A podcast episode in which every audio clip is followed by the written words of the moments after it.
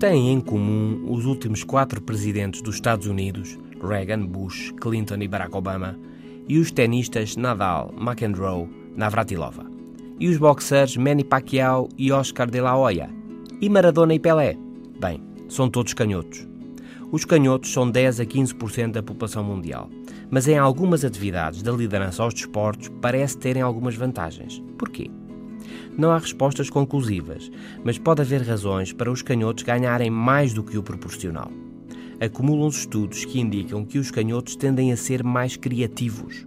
As neurociências sugerem que os canhotos tendem a ser mais modelados pelo hemisfério esquerdo do cérebro do que o normal, o hemisfério que enfatiza o pensamento holístico, a intuição, o emocional.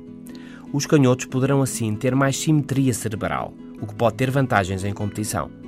A outra razão por que ser canhoto pode trazer vantagens são mesmo os números. Sendo 80 a 90% da população mundial destra, quando competimos geralmente enfrentamos um destro. Isto é especialmente relevante em competições individuais, um contra um, como por exemplo no boxe ou no ténis.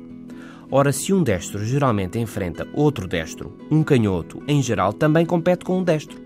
Ou seja, em geral praticamos contra destros.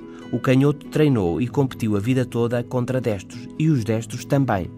Ou seja, quando enfrentamos um canhoto, estamos numa situação nova, estamos pior preparados. Mas o canhoto que joga connosco, não. Para ele é igual, sempre competiu com destros e por isso tem vantagem. A situação é nova para nós, os destros, mas não para o canhoto. No mundo de destros, ser canhoto pode ter as suas vantagens. Este é o novo normal. Até amanhã.